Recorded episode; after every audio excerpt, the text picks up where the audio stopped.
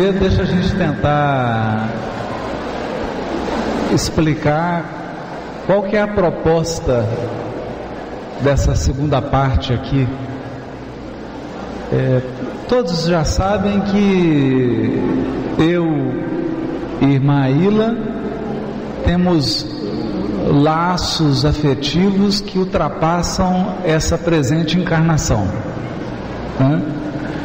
Então, a gente adora conversar sobre os livros do Novo Testamento, sobre o Evangelho, e particularmente tem um tema que nós dois somos apaixonados, que são as cartas de Paulo, as tradições do povo hebreu por trás do pensamento paulino.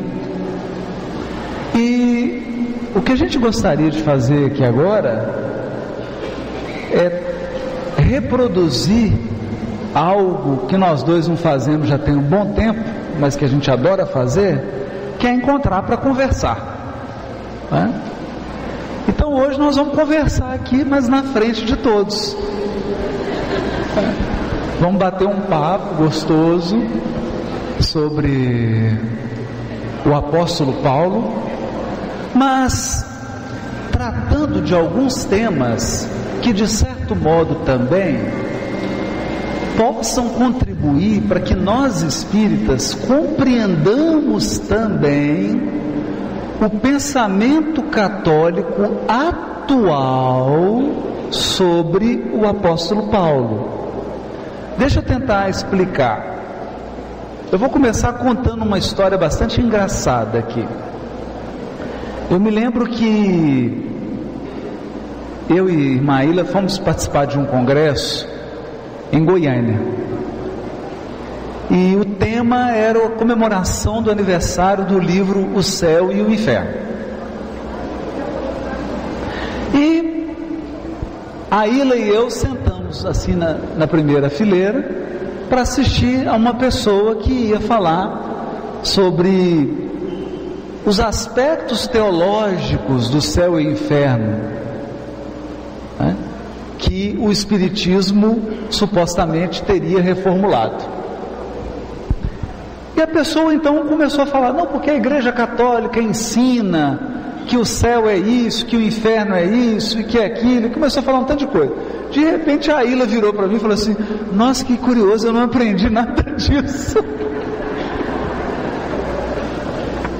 então, dizer, a pessoa ela deve ter buscado na internet alguma coisa sobre céu e inferno e pegou assim a posição que a Igreja Católica tinha há mil anos atrás,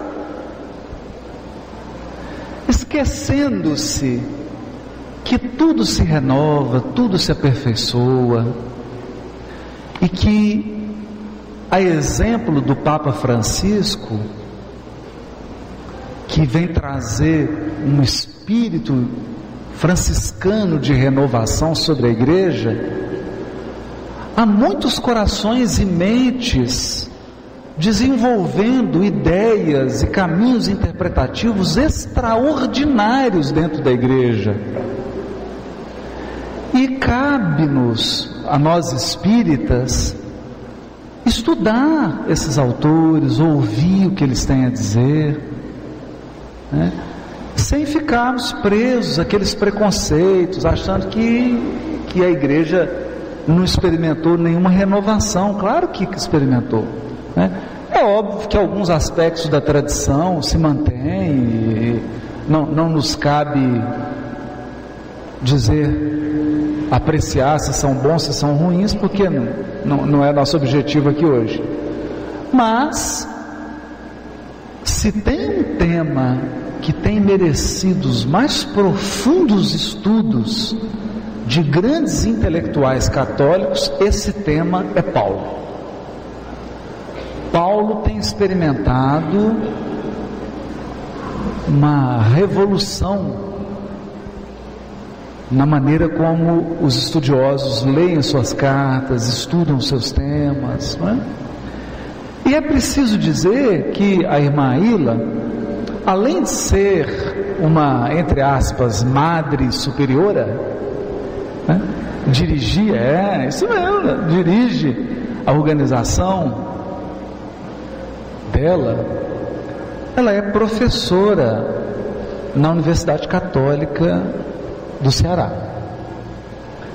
E quando a irmã Ilha aceita esse convite carinhoso de poder dividir num ambiente espírita conosco, comentar, ela vem principalmente nessa qualidade da professora que ensina, que está aí pesquisando, antenada. O doutorado da irmã Aila é na carta aos Hebreus. Então, assim, eu aprendo muito com ela, é uma alegria grande poder conversar, poder discutir, é, debater certos temas e a gente fica é, trocando é, bibliografias, trocando coisas, e isso é muito gostoso. Sem falar os laços de afeto, a sintonia com os valores morais do Evangelho que inspiram as nossas vidas. Né? E é assim que a gente gostaria de conversar com vocês agora. Né? Eu vou deixar ela falar um pouquinho para se apresentar e aí a gente começa a conversar. É, eu também gostaria de dizer que a igreja protestante, a teologia protestante avançou muito nos estudos também, e a gente não pode considerar é, é, tudo igual, né? É sempre a, aquela, aquele pastor que a gente vê na TV é o melhor representante, não é? Do, da igreja evangélica, que cada uma é autônoma e assim como os párocos na igreja católica, eles a paróquia é como é o padre, não é? Como é o pároco. Então tem aqueles mais conservadores, mas de uma maneira geral, a orientação oficial da igreja é para o diálogo interreligioso. E eu me sinto assim como fazendo parte da minha missão pessoal.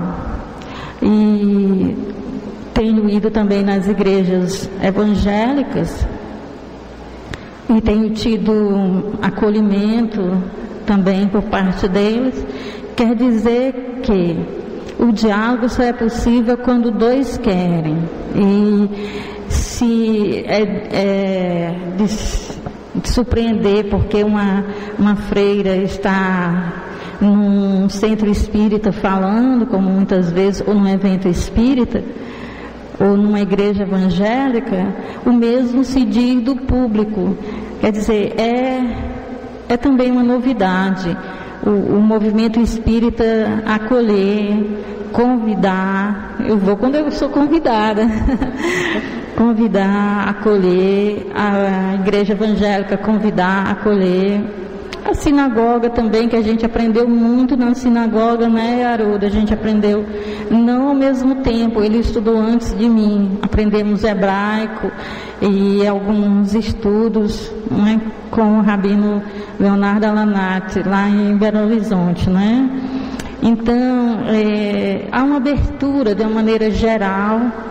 Acho que as pessoas estão querendo partilhar os conhecimentos, estão querendo dialogar e o ambiente do estudo é um bom ambiente para a gente dialogar, porque quem gosta de estudar quer é a verdade, quer saber também como que o outro entende, é, quer respeitar o outro, é um, um, um ambiente privilegiado para o diálogo interreligioso é exatamente o estudo, não é? O estudo e a ajuda humanitária, porque quando a gente quer ajudar, é, quem precisa de ajuda, ninguém quer saber que religião é, a gente quer é ajudar, não é?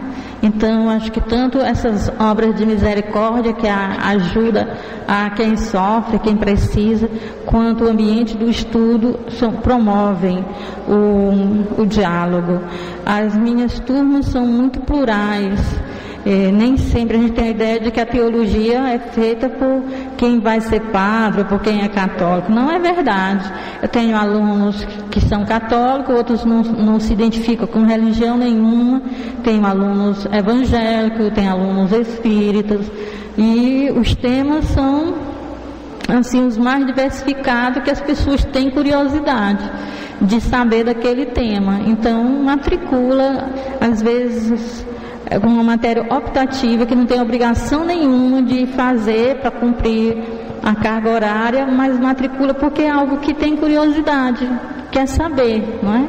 Isso eu, eu vejo como um movimento que tem crescido muito no Brasil, ao mesmo tempo que tem grupos que estão sempre ofendendo aos, os outros, tem, tem aqueles, aquelas pessoas que estão querendo dialogar, estão querendo estudar juntos, trabalhar juntos. Não é? Isso não quer dizer que se concorde com tudo ou que se entenda é, os pressupostos do outro. Quer dizer que a gente respeita, deixa o outro pensar do jeito que ele pensa. Ele não tem que pensar igual a mim, deixa ele pensar desse jeito, tá bom, se é assim que ele pensa, ele tem razões para pensar assim, e tem motivos para pensar assim, não é? E eu acho que esse é um momento que agradeço muito a Deus por isso, esse momento de diálogo. Que ótimo.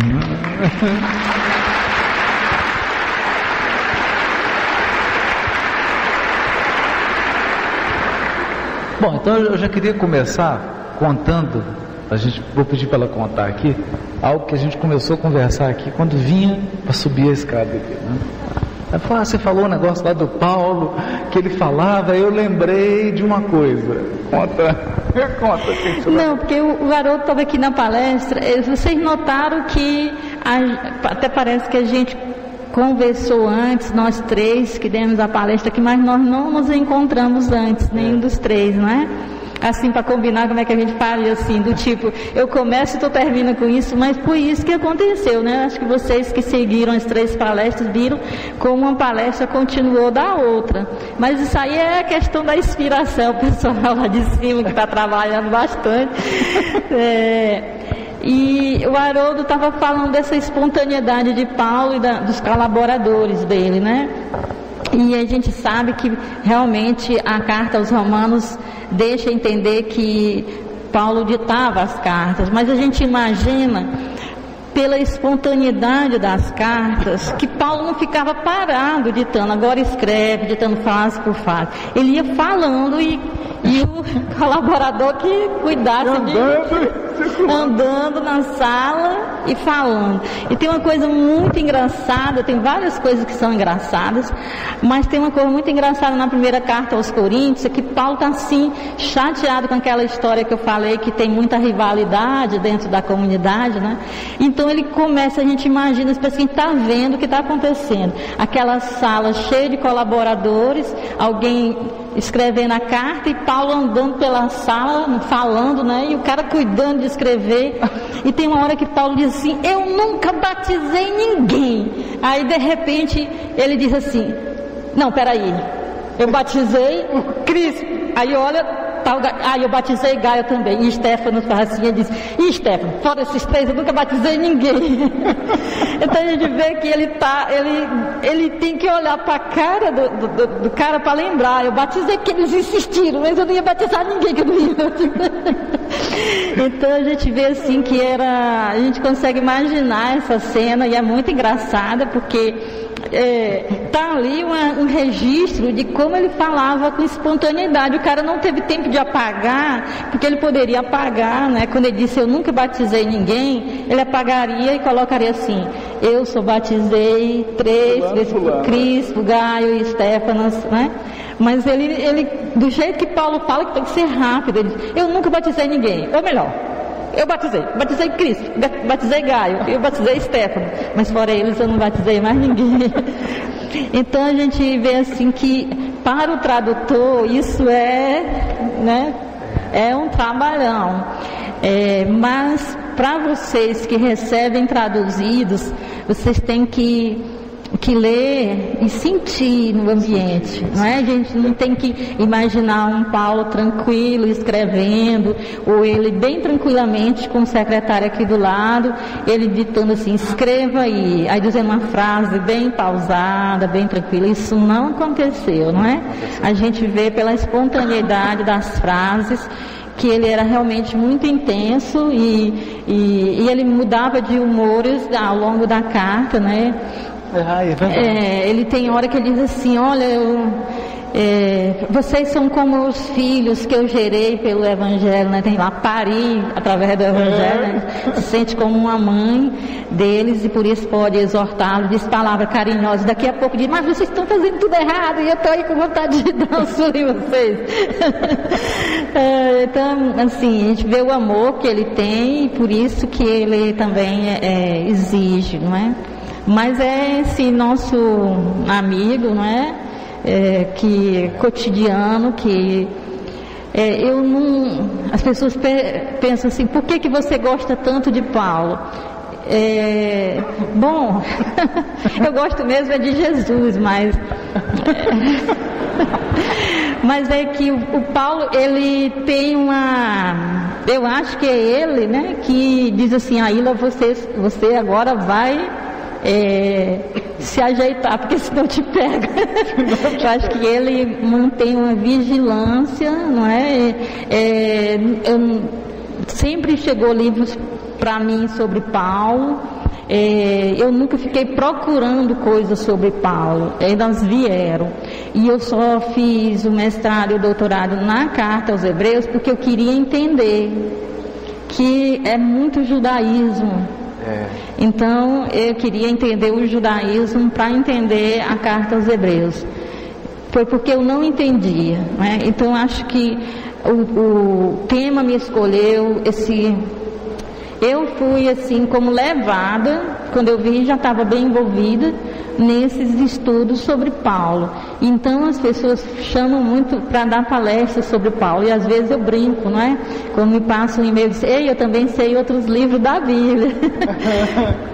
Mas realmente foi uma coisa que foi chegando e a gente foi se envolvendo é, sem procurar, aquilo foi, não é? Parece que. Então eu me sinto assim. É, as pessoas perguntam assim: é, Nossa, você está viajando muito. E eu falo: Ah, é que Paulo não conseguiu fazer as viagens pelo Brasil, gente. Então agora eu tenho que viajar pelo Brasil. E outra coisa, se eu estou muito no YouTube, é porque Paulo não tinha YouTube, agora sou eu que tenho que estar. Tá.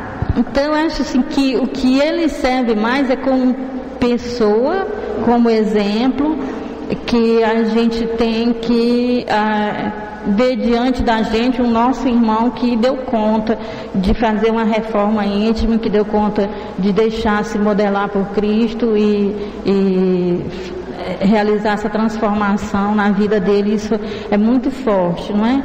Então é, é, mostra que, é, que a gente é, a gente pode, se a gente quiser, porque se um perseguidor se tornou o maior evangelizador, então a gente também pode, se a gente deixar Deus agir na gente, não é? Deus, Jesus agir em nós. Olha, essa conversa está ficando boa, né? Bom, eu queria até combinei com a Ira um tema que a gente gosta muito de conversar bastante, porque é por óbvio nós temos um hábito de estudar na doutrina espírita a lei de causa e efeito, ação e reação, que é uma lei de responsabilização. É a, é a lei que institui a responsabilidade nos destinos. Então isso significa que eu sou responsável pelas consequências, pelas escolhas que vêm das que, as consequências das minhas escolhas, pela maneira como eu vivo e por aquilo que eu causo no coração, na vida do meu semelhante. Então, uma lei de responsabilização. Nós estudamos muito isso. Né? Nós aprendemos sobre a pluralidade das vidas. Ok. Mas há um tema que eu gosto muito de conversar com a, com a Ila, que é um tema que tem a ver com a misericórdia divina. Que a gente aprende muito sobre caridade, mas é uma coisa muito curiosa, eu já comentei isso. Desculpa, já comentei, estou igual o Paulo. Ficar mais comportado. Segurar a mão. Né? Engraçado. É tem um tema que eu, eu, eu, já comentei com você, né, Maninha? que é sobre a caridade. Caridade, a palavra haris do grego. Essa palavra haris ela, ela pode ser traduzida como dom, dádiva né? ou caridade, a doação, o que você doa, a dádiva. E nós, inclusive, temos o lema da caridade: fora da caridade não há salvação. Mas é curioso porque eu comecei a observar que muita gente que estuda a caridade à luz da doutrina espírita não acha que a caridade possa vir de Deus. É curioso isso. Então eu imagino assim: olha como é que a gente pensa. Uma criatura está passando uma grande dificuldade. E aí eu vou lá e conforto essa criatura. Levo a ela um agasalho, um mantimento, um medicamento, um passe, uma palavra, um aconselhamento, ou um apoio afetivo, moral. E volto, nossa, pratiquei a caridade. E Deus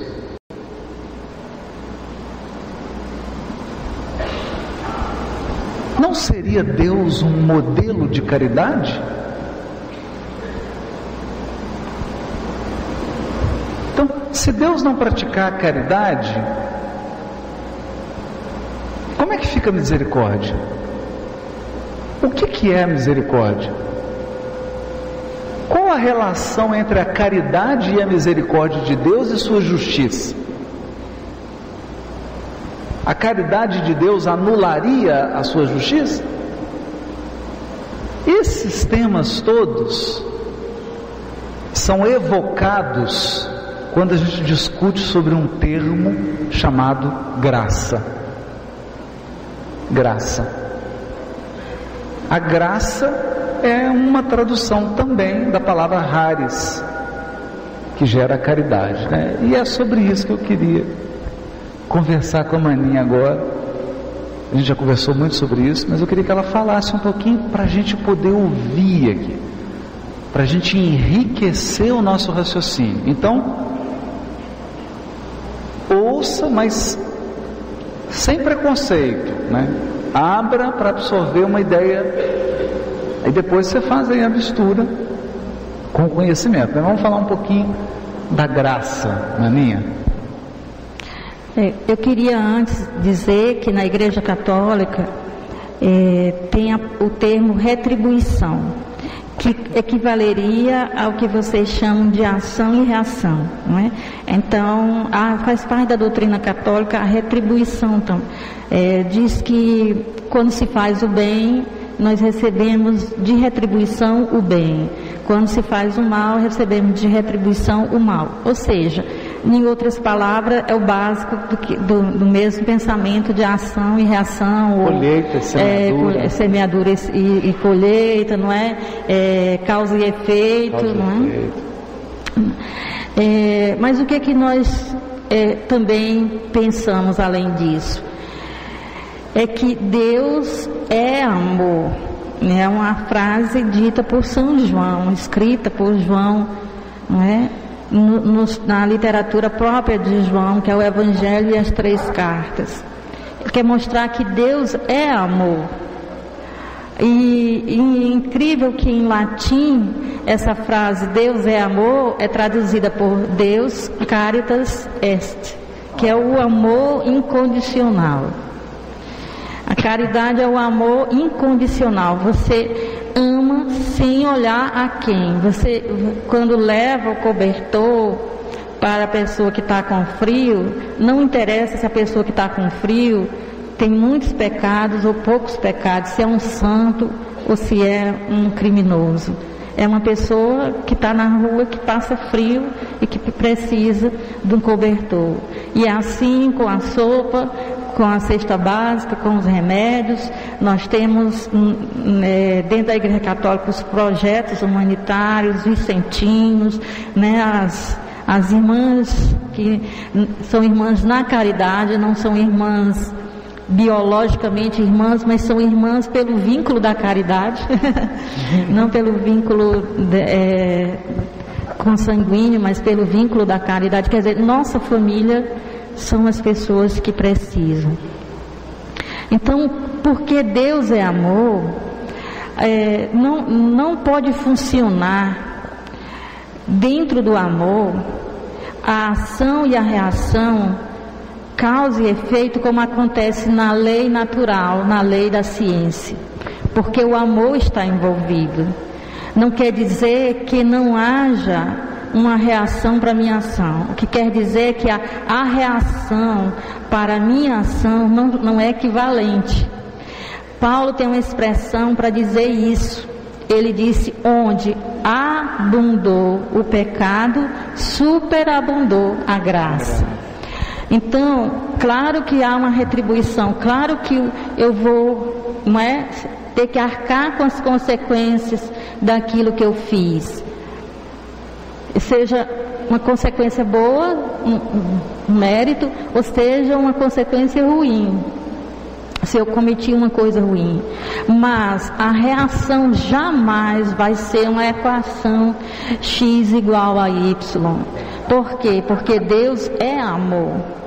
Então nunca aquilo que me acontece é tal e qual o que eu fiz.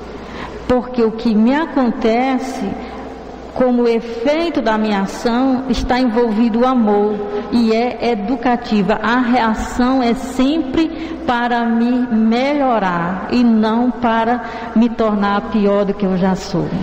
Nunca, é, uma, um pai de família, Jesus também falou: nenhum filho de vocês perde um ovo e você dá um escorpião. Né?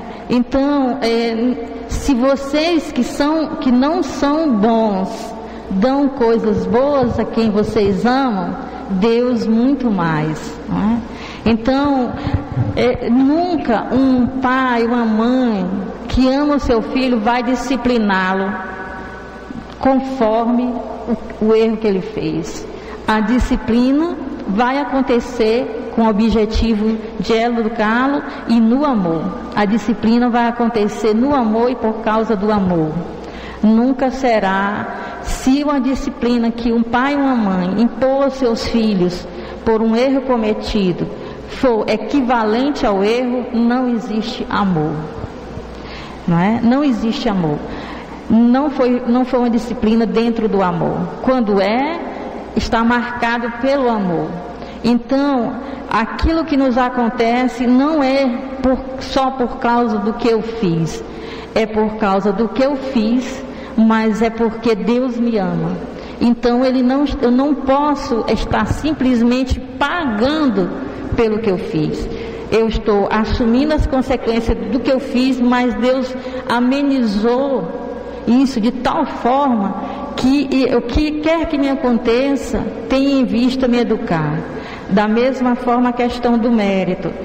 Quando eu digo assim, ai, graças a Deus porque eu consegui tal coisa, aí a pessoa responde, você merece. É como se fosse só um pagamento por eu ter feito o bem, mas é minha obrigação fazer o bem. Não é só mérito, tem algum mérito, mas tem a bondade de Deus que me favoreceu. E tem outra frase de Paulo que eu gosto muito, que ele diz assim: as boas obras que nós fazemos já foram preparadas, diz na carta aos Efésios, foram preparadas desde a fundação do mundo. Essas obras boas que eu faço agora já foi pensado por Deus desde o início do mundo para que eu me tornasse melhor. As boas obras que eu faço agora é porque Deus já pensou nelas para que eu me tornasse melhor. Então, se eu sei dar uma boa aula e, e alcanço o objetivo da minha aula, isso já foi uma, pensado por Deus há muito tempo e me dado o dom para isso. Os dons que são necessários para isso, como inteligência, capacidade de assimilação de conteúdo de expressão, para que eu me tornasse melhor. Então, é, não pode ser o que me acontece de bom, não pode ser simplesmente um pagamento por um mérito que eu consegui. Tem muita graça envolvida aí. Porque os pais, quando fazem as coisas boas para os filhos, não faz só para o filho que é bom, nem quando ele faz uma coisa boa. Faz o bem para o filho porque ama o filho. Não é? E tem mais uma coisa, nós não podemos comparar, é, nós não podemos nos comparar com Deus. É? Nós não podemos, em nós, a justiça, ela é muito difícil a pessoa cumprir a justiça e a misericórdia ao mesmo tempo. As pessoas ou são justas ou são misericordiosas. E isso em Deus não existe essa concorrência entre justiça e misericórdia. Em Deus, Ele é justo sendo misericordioso e Ele é misericordioso sendo justo. Justiça e misericórdia em Deus, diz o Salmo, estão abraçadas. Não é? Então nós não podemos compará-lo, dizer, ah, se Deus é amor, então ele não vai ser justo. Vai ser justo porque ele é amor, ele é misericórdia, ele é caridade. E vai ser amor e, ju, e justo ao mesmo tempo, porque ele não tem esse nosso, essa nossa limitação. Nós não podemos comparar isso. É, ou Deus é amor ou Deus é justiça. Não, Deus é amor, justiça, justiça, amor ao mesmo tempo. É, tá esquentando, né? então, oi,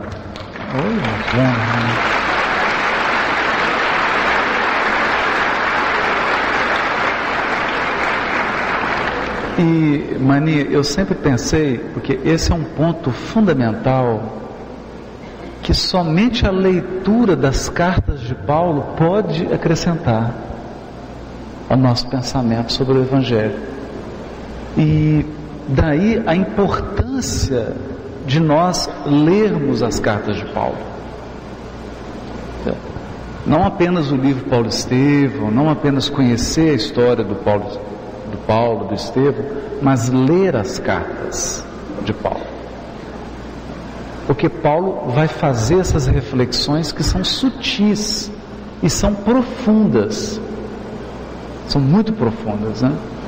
E como eu já falei, eu sempre conversei isso muito com a, com a Ila, porque às vezes a gente está passando por um sofrimento grande, por um revés, por, pela perda de um ente querido, pela perda de alguém, por uma doença grave, por um suicídio de alguém da família, né? por um revés econômico, financeiro, etc um problema emocional, afetivo. E nós temos uma tendência de interpretar esses acontecimentos pintando Deus com as tintas do nosso sentimento. Então, crendo que Deus age segundo a, a, o nosso temperamento. É, como se Deus fosse refém da minha visão de mundo. Se Deus devesse agir como eu acho que é o certo. Não. Não é? Não.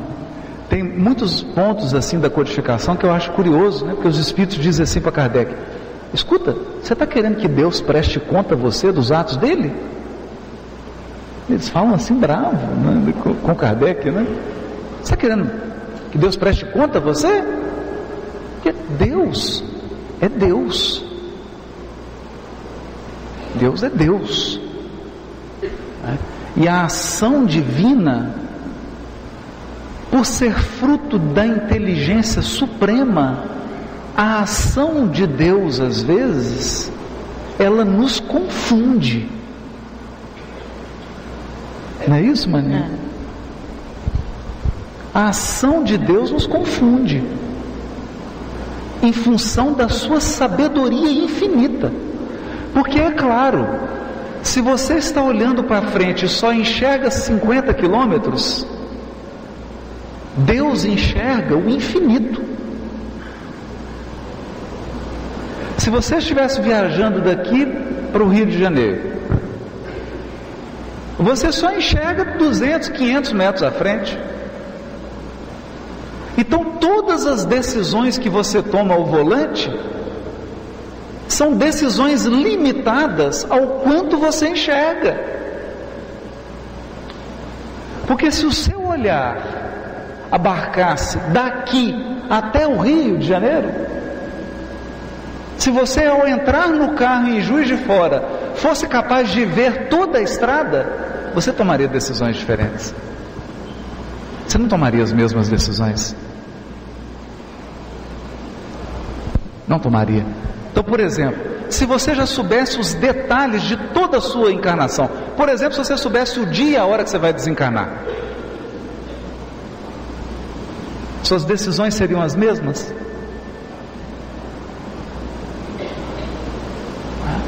Então, mas o horizonte de Deus é o infinito.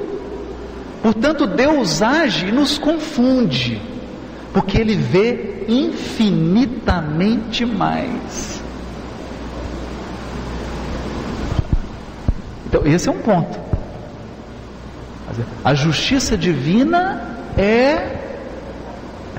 Ela é tão diferente. Aí, posso te contar uma coisa sobre justiça, Maninho? Justiça é contigo, né? Esse é o seu departamento. Quem é da área jurídica aqui, vamos fazer um desabafo. Às vezes a pessoa acha que o juiz tem liberdade total, ele não tem. Ele não tem. Então a gente vê, às vezes, nos jornais, principalmente com esse negócio de operação Lava Jato, essas coisas todas, né? As pessoas acham, primeiro, que foi o Moro que foi lá e fez o inquérito e processou a pessoa. Não, o juiz não processa ninguém.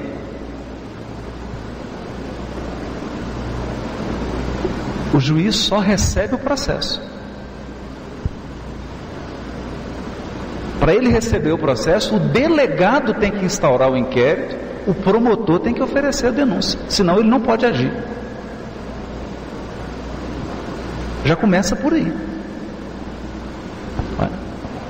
Então, se eu, como juiz, assistir um crime sendo cometido, eu posso dar voz de prisão, né? que é um perigo, né? Imagina você está no Rio de Janeiro, a linha vermelha, cinco pessoas fortemente armadas vêm me assaltar e falam: vocês estão presos. Estou dando voz de prisão para você. Né? Mas que você pode dizer assim, respeito com as mulheres e as crianças. Máximo que você pode dizer.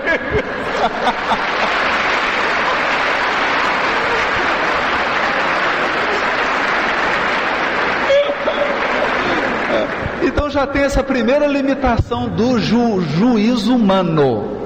Vamos falar da justiça humana.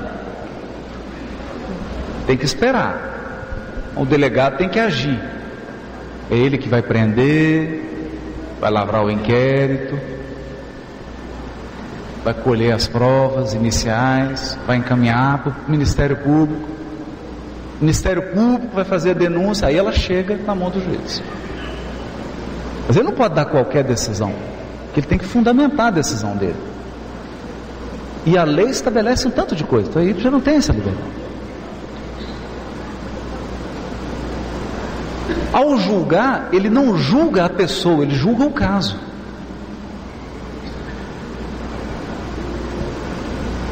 Quem julga a pessoa é Deus.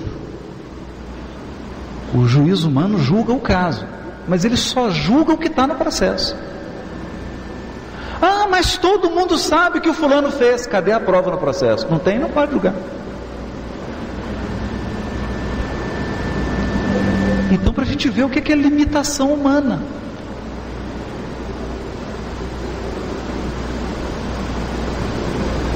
Limitação humana. Então, eu estou dizendo isso para a gente não ficar nessa ingenuidade de querer comparar a justiça humana com a justiça divina. Porque para a justiça divina, a prova está gravada na consciência do infrator.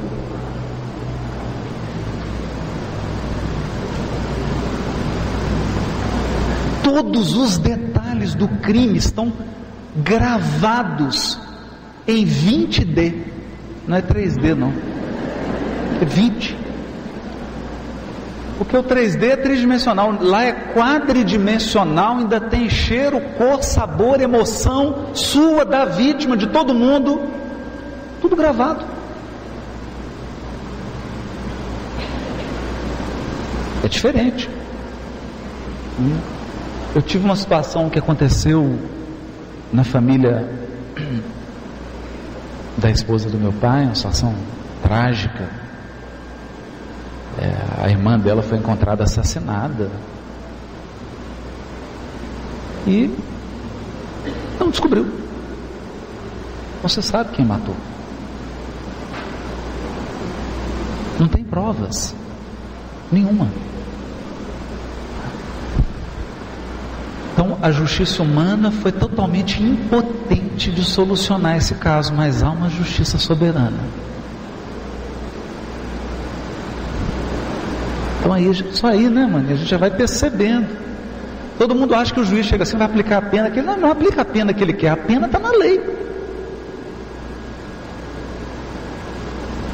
Falar crime tal, 6 a 20. Mas para você aplicar mais do que o mínimo, tem uma série de requisitos. Então não é assim, ó, matemática, você tem que seguir. Primeiro passo, segundo passo, terceiro. Se errar na conta, reforma tudo. Não é assim. Né? Então, é importante dessa fala da maninha para a gente entender que nós somos seres humanos. Tudo que a gente faz tem o, o, o selo da imperfeição. Tudo que nós fazemos tem a marca da incompletude, da limitação. Só nos resta fazer o melhor que nós podemos, sem a pretensão de fazer o melhor, porque o melhor só faz Deus, o melhor do melhor. Então a justiça divina ela tem uma coisa fantástica. Outra coisa que a justiça divina tem não existe na lei humana, mano. Fico pensando sobre isso. Tá? Que, por exemplo, chega um processo aqui de um homicídio. Vamos julgar. Aí tem lá, tem que aplicar uma pena. Mas a vítima morreu. Isso não vai trazer. Não vai trazer de volta aquela vítima, não é? Não vai trazer. que que, o que que o juiz pode fazer pela vítima? Nada. Nada. E a justiça divina? Ah, tá baixinho? Tá muito melhorou? Melhorou? Desculpem. Então, nós não podemos fazer nada pela vítima. A justiça divina profundamente sábia, que muitas vezes aquele que tira a vida numa próxima encarnação vai dar a vida.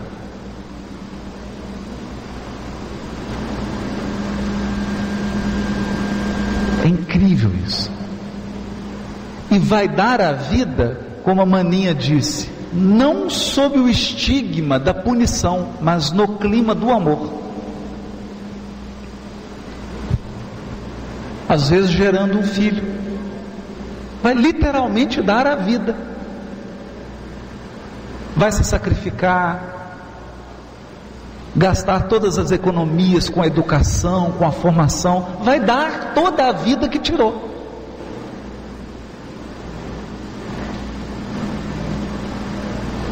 Isso é profundo, porque é feito sobre o manto do amor e da misericórdia. Por isso que, né, Maria? Gente, quem ama verdadeiramente, esse é o verdadeiro justo. Porque ele entendeu a essência da justiça. Isso aqui é bonito.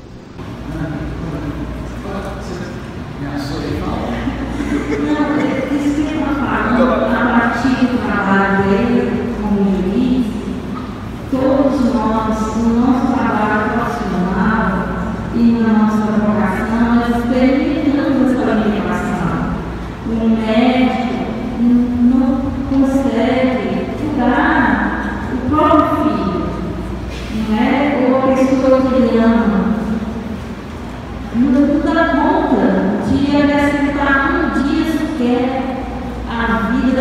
pessoa, não é? E quantos médicos ficam arrasados, nos procuram às vezes para que você chame um atendimento fraterno, chamando de oração, de orientação espiritual. Para dizer, eu não consegui, com toda a minha ciência, curar meu filho, a minha criança.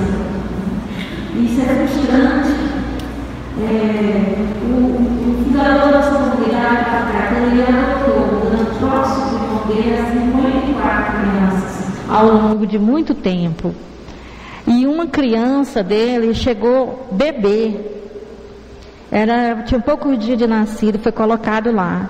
E recebeu a mesma atenção, o mesmo carinho o mesmo amor que todos.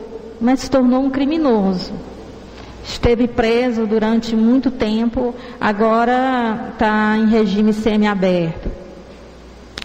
E é interessante porque o padre se sentia frustrado por não ter conseguido naquele ali fazer daquele ali uma pessoa melhor.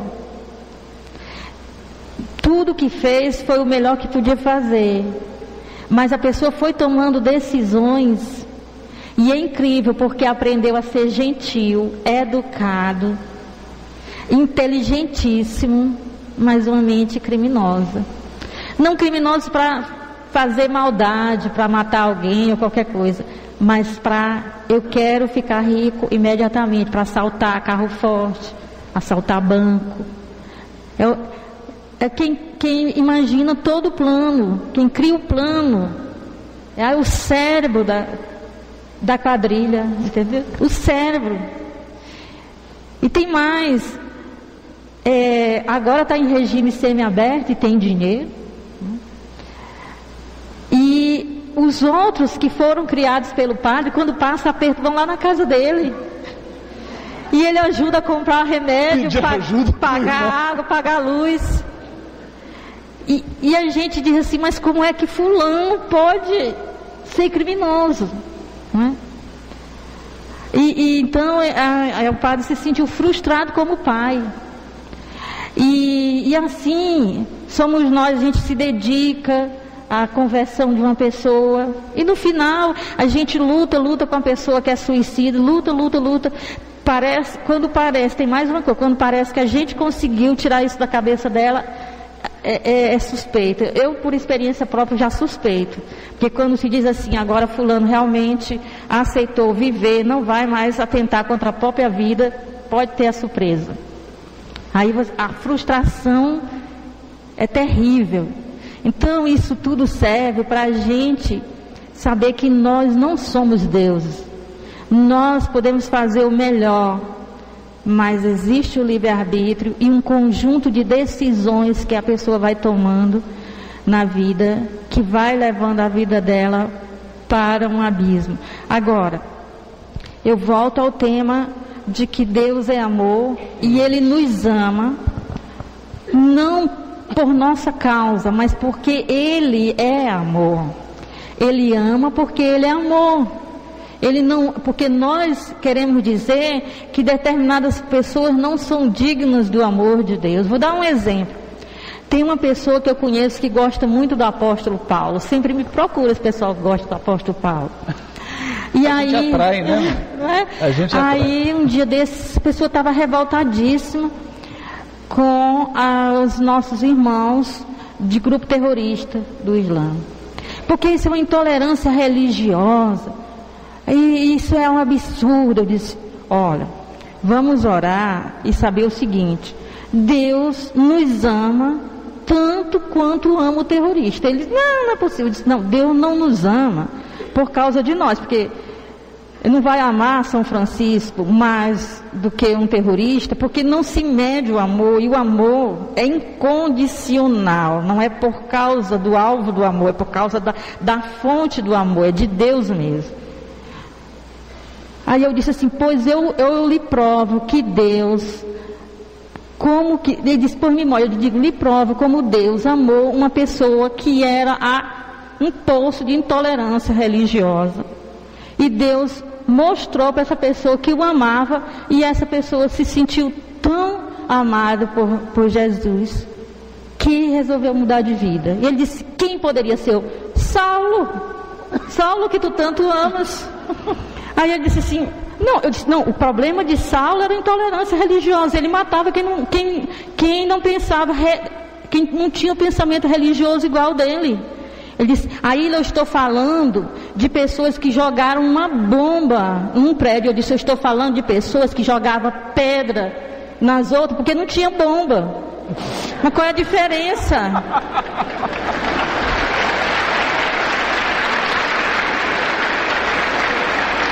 Sabe?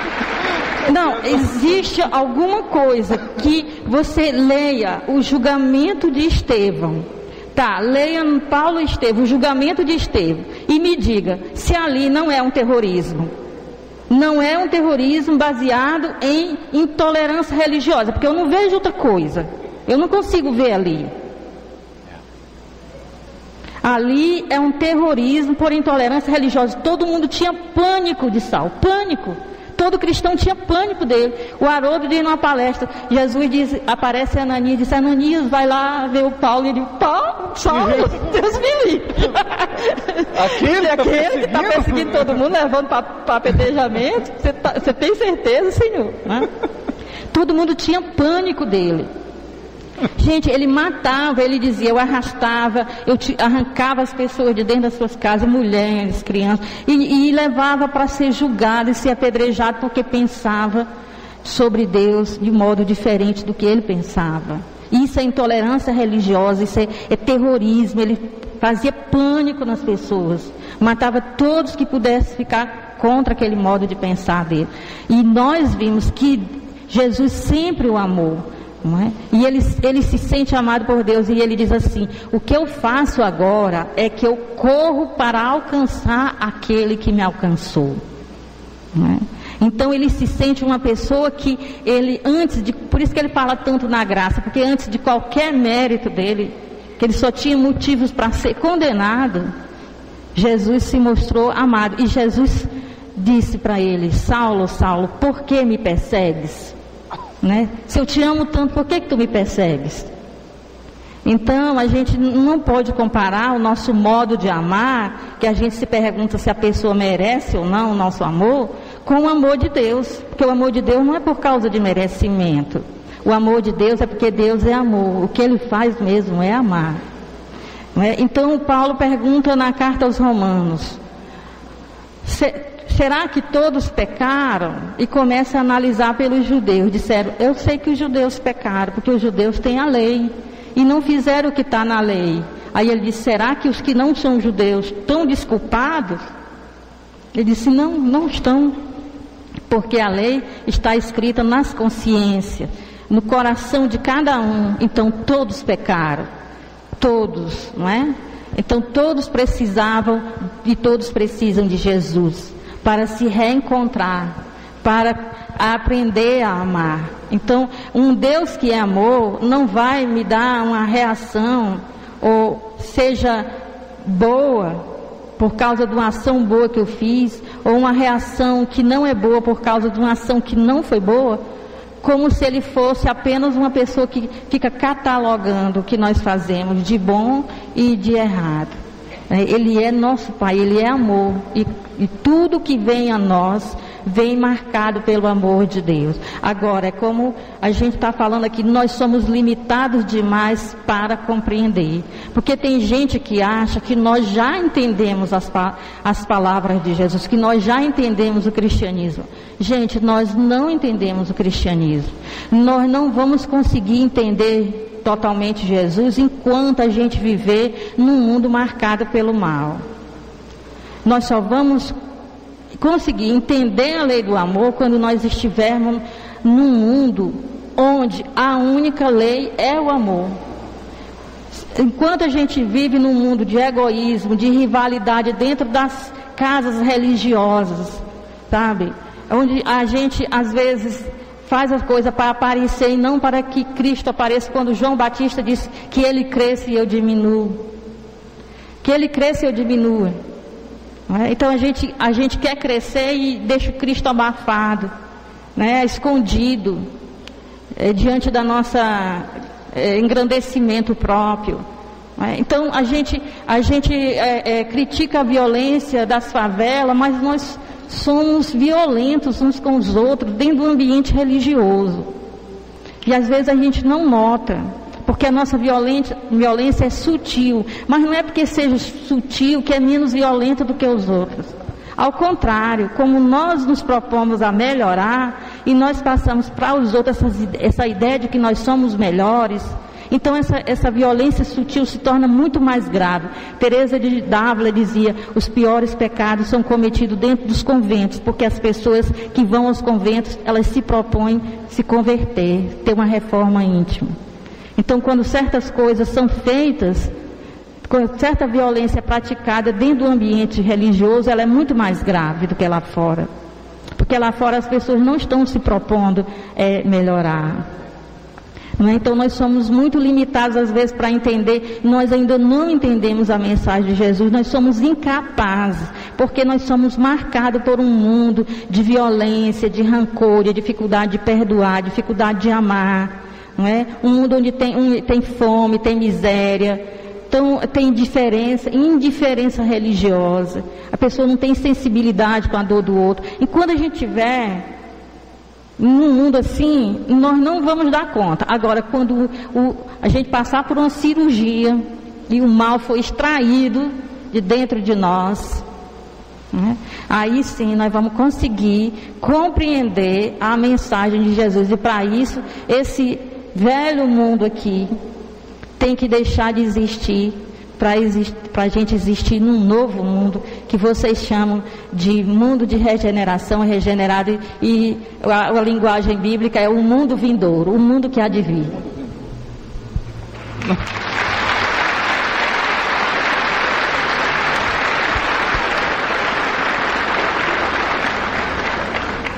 Bom, então a gente encerra por aqui o papo, porque se deixar vira a noite, essa conversa não para.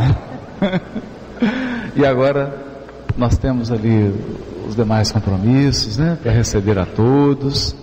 A gente queria agradecer, chamar a coordenação, agradecer o carinho de todos, principalmente dos que viajaram e vieram aqui, que possam retornar aos seus lares em paz e levando esse sentimento de amor, se sentindo profundamente amados, para que possam irradiar o amor. Muito obrigado pelo carinho de todos.